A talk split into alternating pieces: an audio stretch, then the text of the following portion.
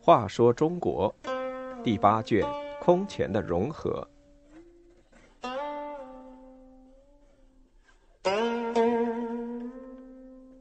八十三，拓跋圭建北魏。拓跋圭是北魏的建立者，他在经济上促使拓跋部由游牧向农业过渡，在政治上建立起比较完备的封建政权，在思想上推崇儒学和佛教。他是推动鲜卑社会进步的杰出人物。苻坚杀了石军和拓跋经之后，打算把拓跋圭迁到长安。燕凤请求说：“代王刚死，部下叛散，遗孙年幼，无法统领。代国别部大人刘库仁勇而有智谋，刘伟臣狡猾多变，皆不可单独任用。当把拓跋部众一分为二。”分由二人统帅，二人素来有仇，可互相牵制。待后拓跋圭长大，引立为王，此事安边良策，也是陛下对代国的恩德，使其子孙永为不叛之臣。苻坚觉得很对，就把代国人民分为两部：黄河以东归刘库仁管辖，黄河以西归刘卫城管辖。贺氏带着拓跋圭投奔了刘库仁部，刘库仁十分尊重拓跋圭，对几个儿子说：“此儿有远大前途，定会恢复祖业，一定要好好待他。”苻坚见刘库仁治理有方，加封他为广武将军。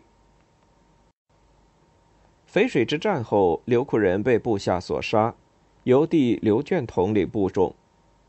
不久，刘库仁之子刘显杀刘眷自立，并要杀害拓跋圭。拓跋圭只得逃往贺兰部，依附舅舅贺讷。贺讷惊喜地说：“复国之后，勿忘老臣。”拓跋圭说：“果如舅舅所说，绝不敢忘记。”不久，南部大人长孙嵩、中部大人于和成等也都离开刘显，投奔拓跋圭所在的贺兰部。贺兰部的许多酋长纷纷请贺讷奉拓跋圭为主，贺讷欣然同意。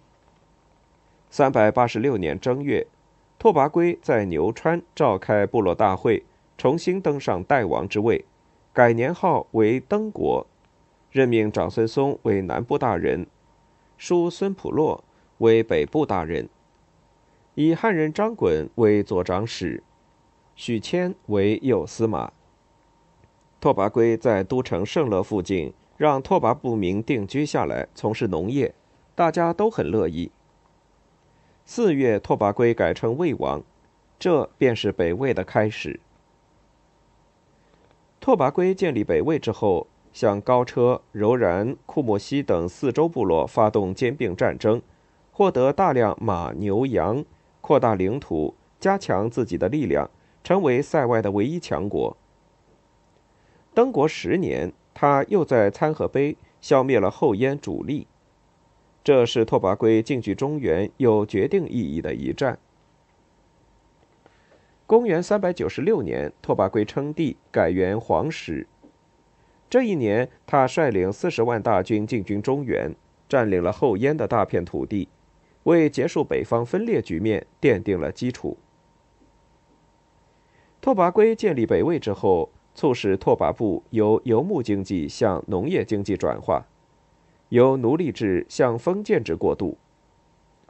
打败后燕之后，把境内的汉族、图河族等十余万人迁到代北，实行祭口授田，发展了封建的农业经济。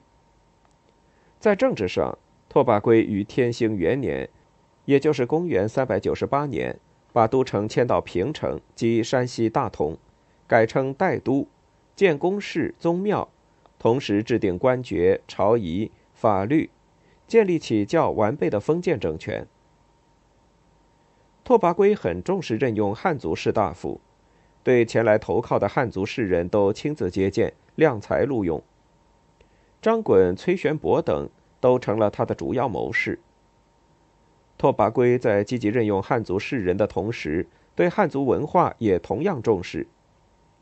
他一方面肯定儒家的思想地位，设太学，治五经博士，祭祀孔子；一方面也不排斥法家思想，对韩非子的集权思想特别赞赏。他说：“慕容垂诸子分据要职，造成王权旁落，以致灭亡，因此一定要加强集权。”